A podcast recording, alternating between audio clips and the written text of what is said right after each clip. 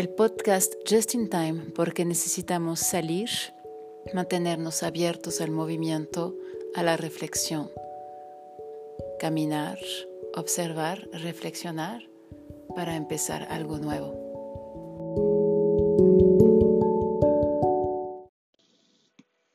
En la primera parte del libro de Bessel van der Kolk, que se llama El redescubrimiento del trauma, viene el capítulo 1, titulado Lecciones de los veteranos de Vietnam.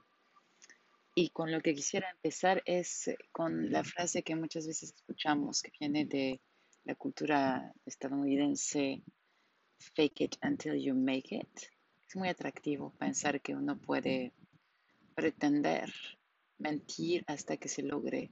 Fake it, fake it significa pretender parecer lo que uno no es hasta que sea así. ¿Por qué tomó esta expresión? Porque inicia mm, el capítulo 1 el autor con la historia de un paciente, un paciente llamado Tom en el libro, eh, que es un antiguo marine que había hecho su servicio en Vietnam. Eh, es alguien que mm, sufre cuando Van der Kolk como psiquiatra lo conoce, sufre de alcoholismo, eh, explosiones de rabia y muchas más cosas. Es alguien que ha sufrido eh, en la guerra de Vietnam unos eh, momentos de terror total donde ha visto morir su mejor amigo delante de sus ojos, más, más situaciones terroríficas de ese tipo y mm, que trató de dejar atrás su historia en Vietnam, trató de eh, encajar, trató de olvidar, eh, intentó pretender que esto estaba quedando atrás. Y mm, lo que sucede es que justamente eso no es posible, no, puede, no se puede pretender que lo que uno ha vivido no existió. Em, es eh, imposible.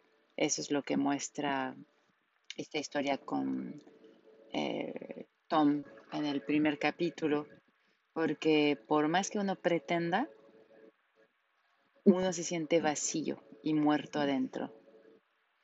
Ese es el primer punto de la dificultad que concierne la dificultad de dejar atrás los efectos del trauma por más voluntad que uno tenga. Eh, la, la dificultad es tan importante que las personas que han sufrido esos traumas a veces se asustan de poder lastimar a su entorno cercano y se aíslan, prefieren aislarse desaparecer, eh, no estar, simplemente para poder proteger a quienes los rodean de cerca.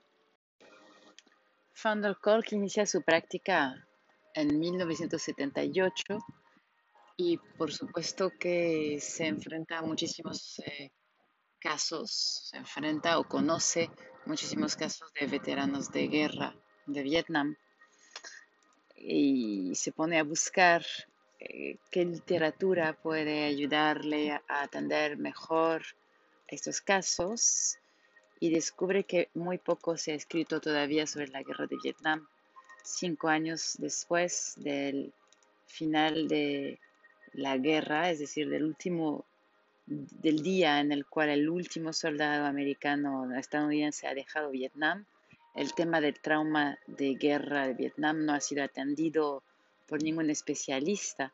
Solo encuentra Van der Kolk un texto, un libro escrito en 1941 por un psiquiatra llamado Abraham Gardiner.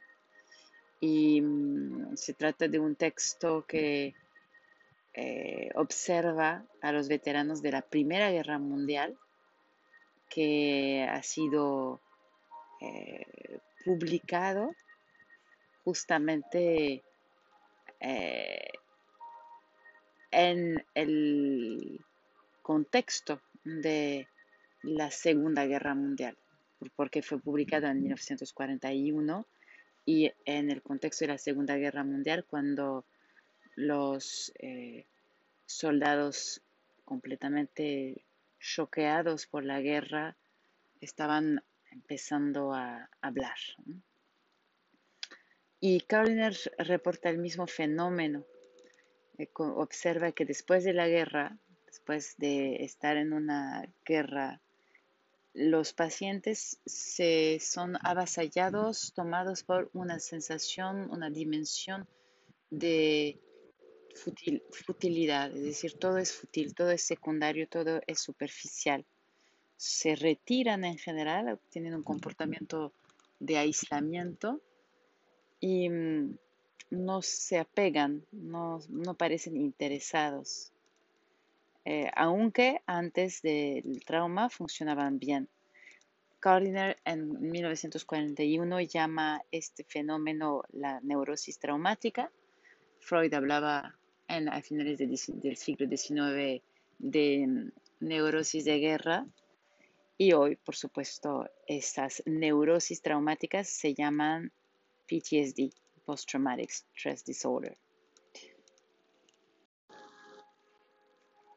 Uno de los ejes de los eh, aportes del libro de Abraham Carriner es el siguiente. El trauma es un trauma fisiológico. El núcleo de la neurosis de trauma, neurosis traumática, es una fisioneurosis, es decir, el estrés postraumático no está solo en la cabeza, como a veces se supone, eh, solo piensa en otra cosa, sino que modifica la base fisiológica del ser humano.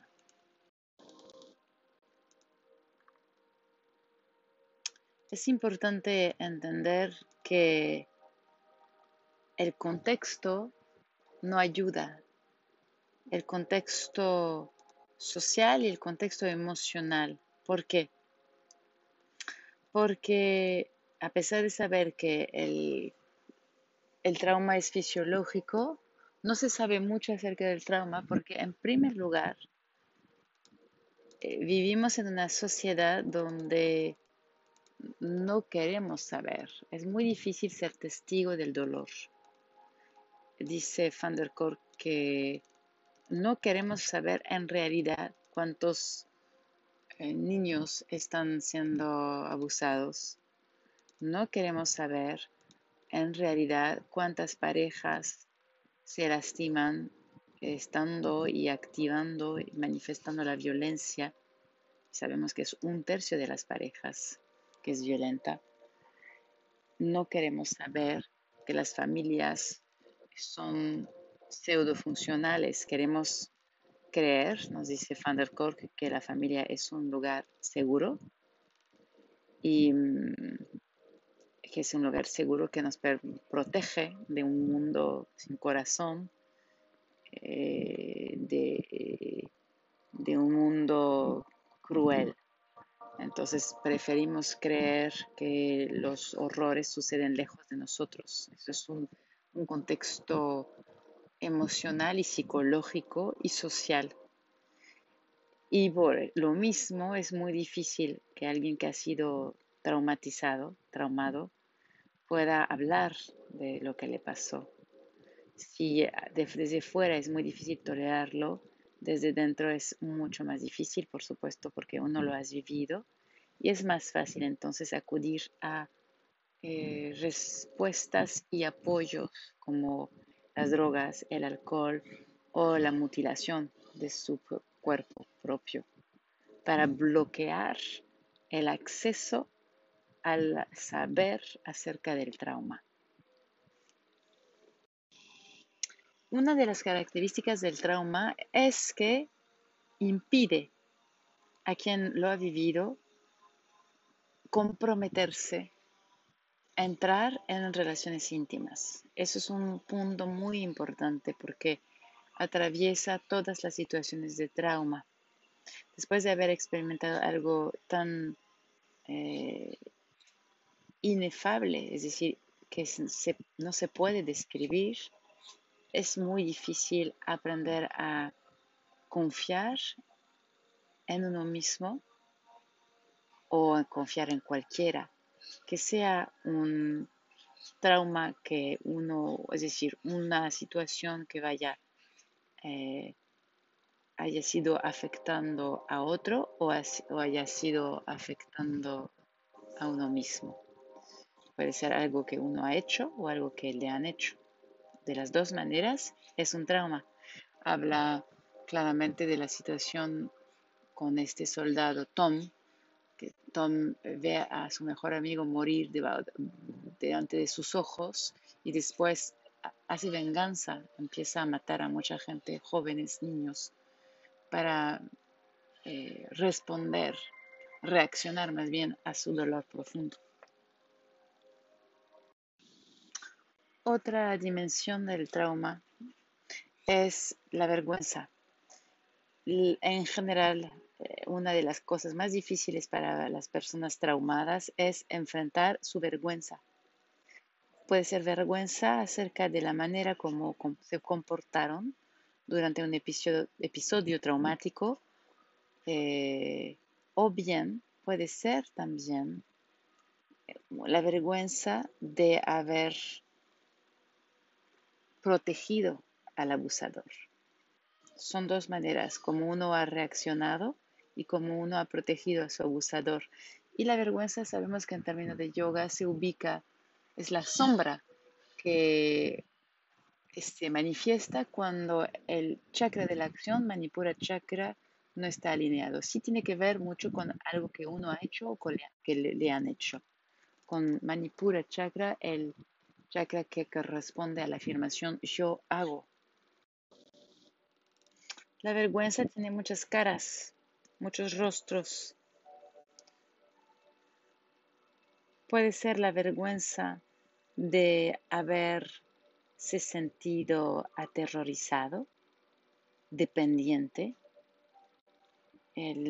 la vergüenza de haber actuado de manera eh, rabiosa, violenta, enojada de haber eh, generado dolor en los demás también, la vergüenza de sentirse tan enojado con el mundo.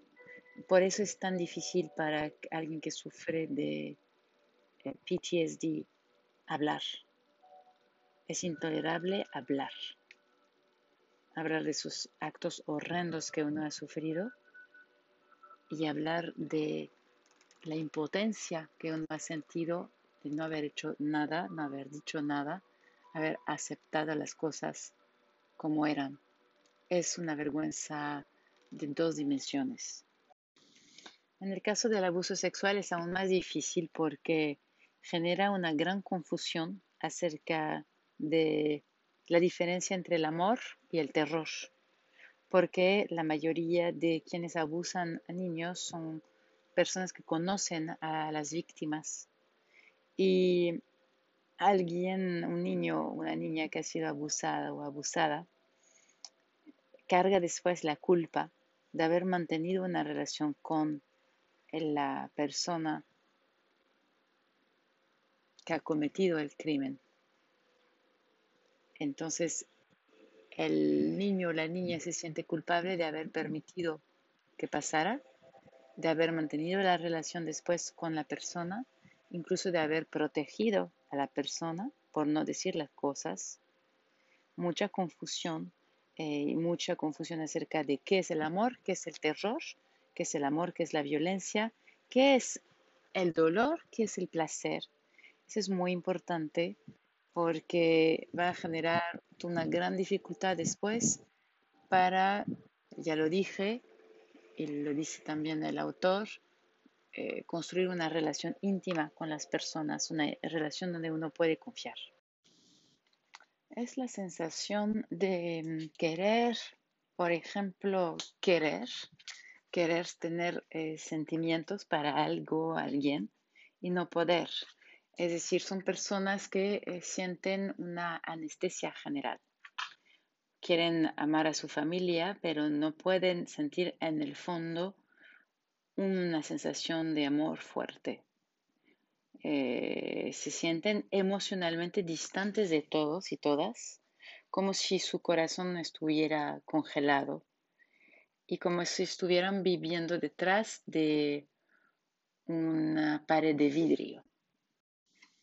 Las personas que han vivido el trauma sienten en general una desconexión, una falta de enfoque, una falta de dirección, una falta de eh, emociones fuertes, una falta de sensación de querer a las personas, de tener lazos fuertes.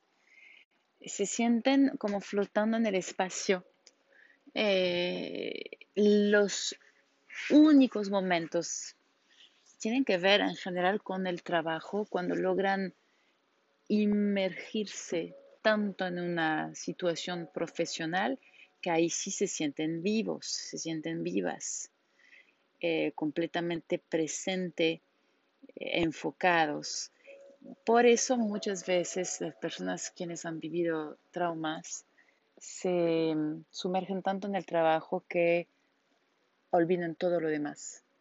Lo único que cuenta es el trabajo porque el trabajo los enfoca y les permite hacer sentirse vivos, vivas, con energía, cuando esto termina, cuando el trabajo baja, cuando pierden el trabajo, cuando eh, están de vacaciones, ahí es cuando regresa el paquete de síntomas, la rabia, el enojo, el sentirse desconectado, el no tener eh, orientación, el no tener sentimiento para las personas que los aman y todos los demonios regresan con más fuerza junto con el exceso de alcohol, el exceso en drogas, el exceso en las sustancias, la forma de lastimar al cuerpo de múltiples maneras.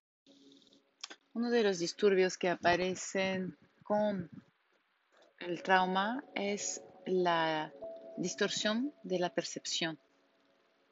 Las personas traumadas tienen la tendencia a sobreponer su trauma a proyectar su trauma sobre cualquier cosa alrededor suyo y tienen dificultades para leer, descifrar la realidad, descifrar lo que sucede alrededor suyo. Se encuentran en medio como sin saber qué está sucediendo realmente. Es decir, que el trauma afecta la percepción pero también afecta la imaginación. Eso es lo que afirma Van der Kolk a través de su experiencia. El traumado, la persona traumada es afectada en su percepción de la realidad y su imaginación. Lo que imagina es afectado. Y Van nos recuerda lo importante de la imaginación. Cuando la función de la imaginación es afectada, la afectación es muy grande. ¿Por qué? porque la imaginación es muy importante para la calidad de nuestras vidas. Nuestra imaginación, nos dice Van nos permite dejar nuestra rutina cotidiana, eh, enriqueciéndola con fantasías de viajes, de comida, sexo, de enamoramiento, eh, también tiene que ver con eh, el, poder desarrollar opiniones, mm, compartir lo que hemos aprendido, todo lo que hace que la vida sea interesante. La imaginación, dice Van der Kolk, nos da la oportunidad de abrir nuevas posibilidades, de abrirnos a nuevos panoramas, eh, hasta que nuestros eh, deseos se hagan realidad la imaginación prende eh, la creatividad, nos libera del aburrimiento, también aligera nuestro dolor, incrementa nuestro placer y también enriquece nuestras relaciones íntimas. Sin embargo, cuando las personas están todo el tiempo, las personas que han vivido un trauma todo el tiempo tienen que regresar al pasado, a lo que ha sucedido, vivir en el pasado, eh, sufren de una falla en la imaginación, una pérdida de la flexibilidad mental. Sin imaginación, dice Van der Kolk, no hay esperanza, no hay manera de visualizar un mejor futuro, no hay a dónde ir, no hay objetivo que alcanzar. Existe en la persona que ha vivido un trauma una tendencia a solo querer hablar de ese trauma, a pesar de que eh, dicen que no quieren hablar de lo que pasó, tratan de seguir adelante, tratan de seguir adelante, pero en realidad viven en el pasado todo el tiempo y lo único que los hace sentir vivos o vivas es hablar de lo que pasó. Eh, generan un desinterés por lo cotidiano, por la vida cotidiana, sus esposos, sus esposas, sus hijos, su trabajo, su familia. Eh, no les interesa hablar de eso en el fondo.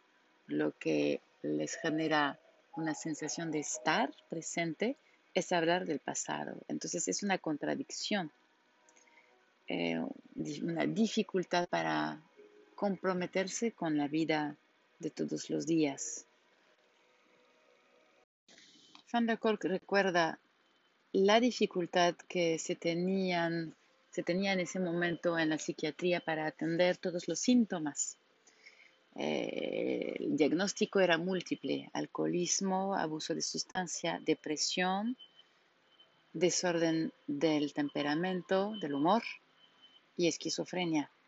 Y no se lograba del todo, dice el autor, atender los múltiples síntomas a través del medicamento. En general se, les prescribían medicamentos que los dejaban en un estado de confusión mental que no les permitía ni hablar de eh, los eh, eventos traumáticos.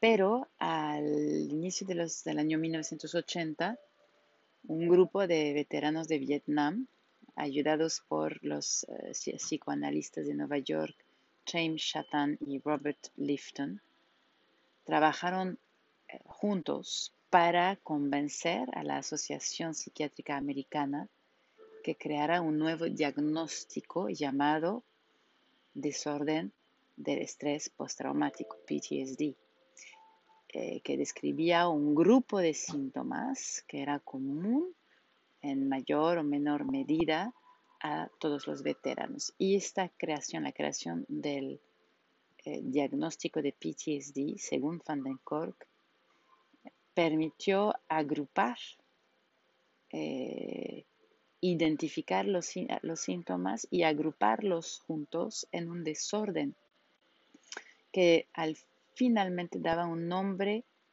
eh, una descripción a lo que sufrían esas personas que regresaban de la guerra. Eso permitió entonces pasar a otra cosa y empezar un nuevo tipo de tratamiento marcó un cambio en la comprensión de los pacientes y generó una explosión, dice Van der Kolk, de la investigación. Eso es lo, más interesante. Y de los intentos de encontrar tratamientos adecuados.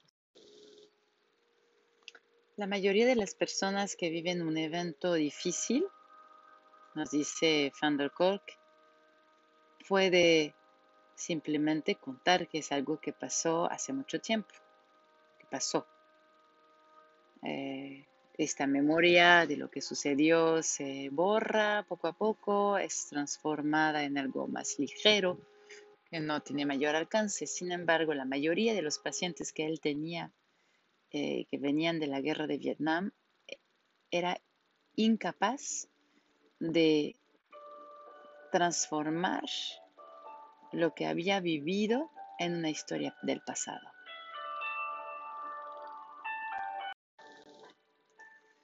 Cuando Van der Kolk eh, decide realizar un estudio sobre la biología de las memorias traumáticas, presenta un expediente a la institución para pedir una beca.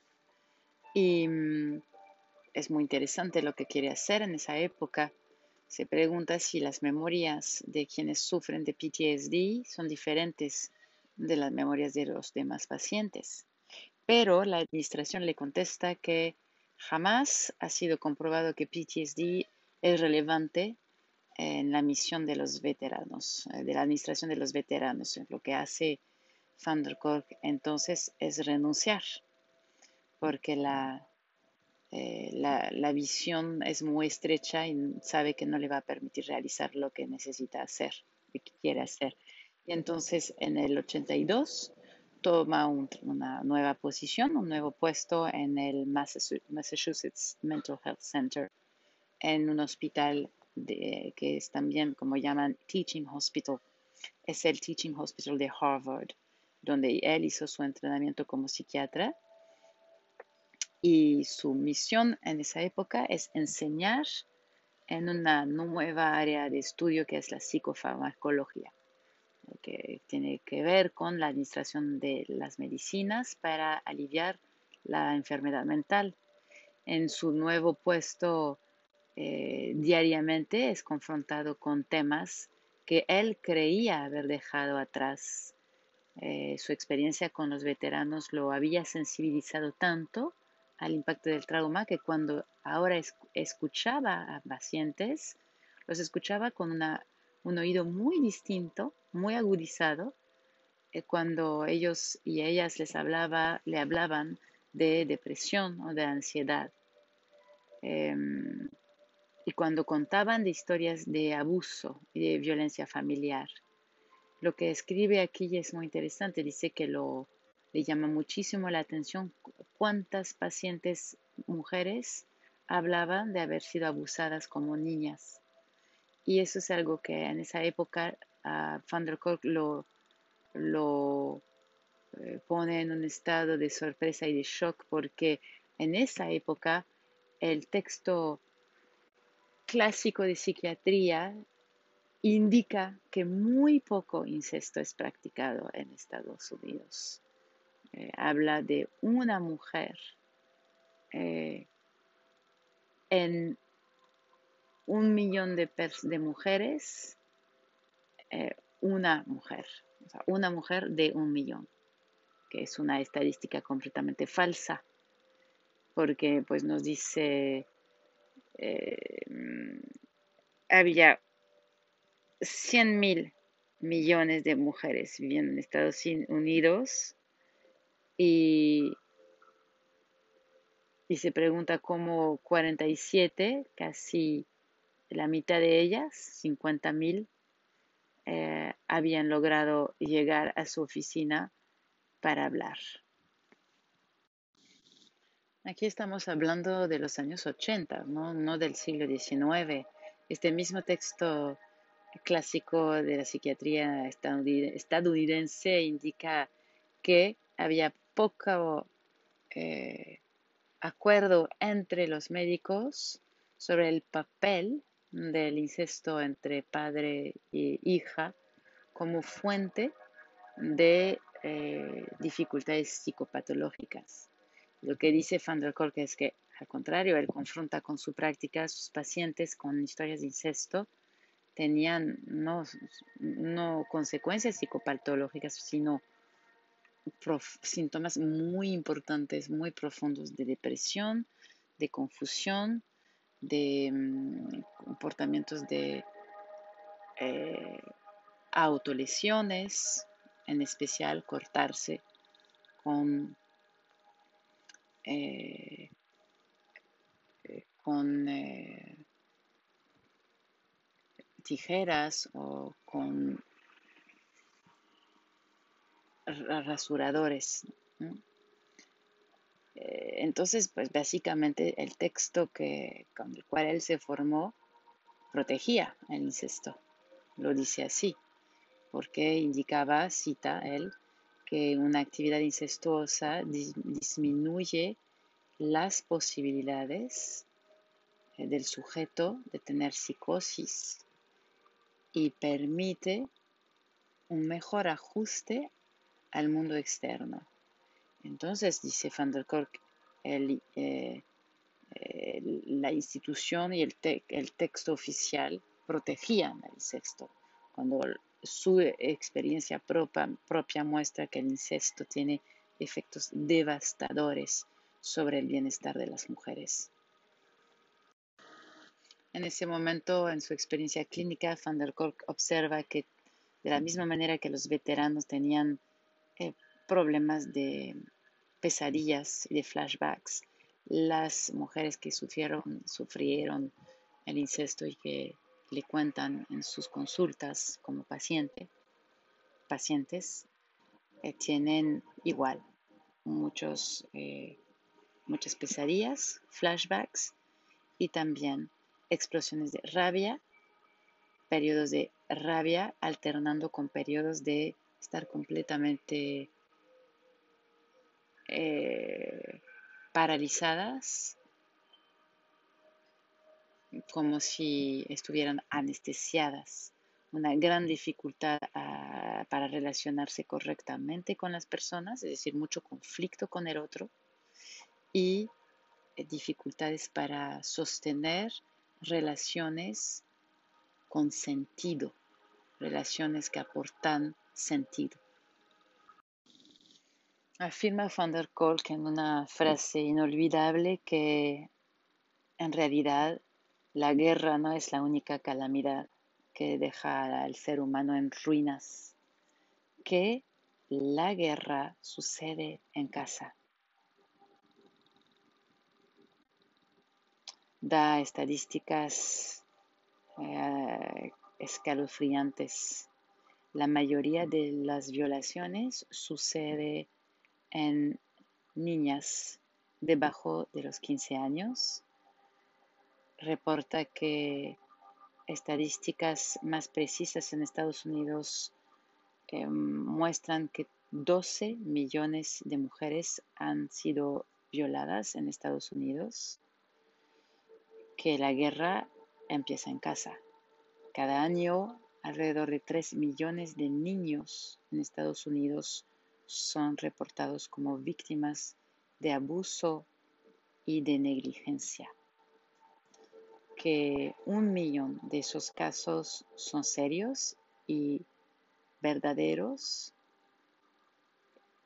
suficientemente para forzar a los, los, servicios de protección de la infancia o a las cortes para entrar en acción. Entonces nos dice por un soldado que ha servido en zona de guerra, hay 10 niños que están en una situación de peligro en sus propias casas.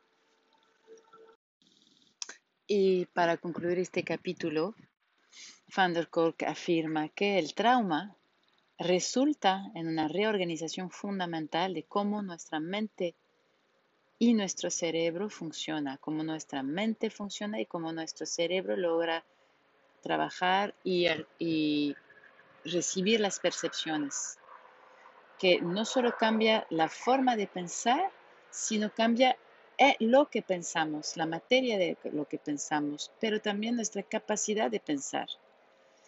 Hemos descubierto que el ayudar a las víctimas de trauma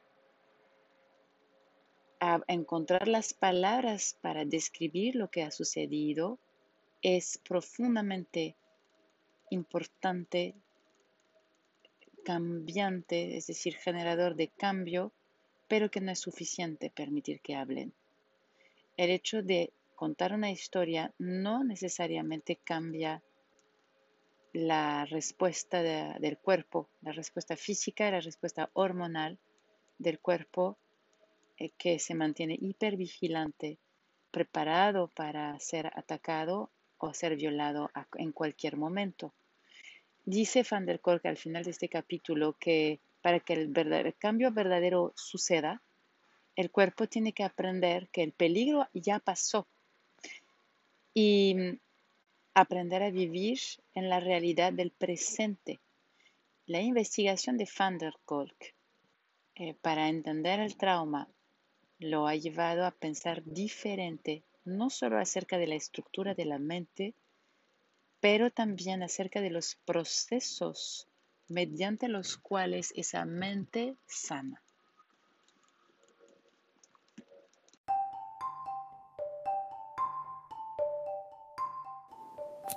Este es el podcast Just in Time para que podamos intercambiar. Tenemos la página de Facebook, podemos eh, también intercambiar con el correo electrónico y también en la app eh, de Just in Time, de Viñasa Yoga Just in Time en Wix.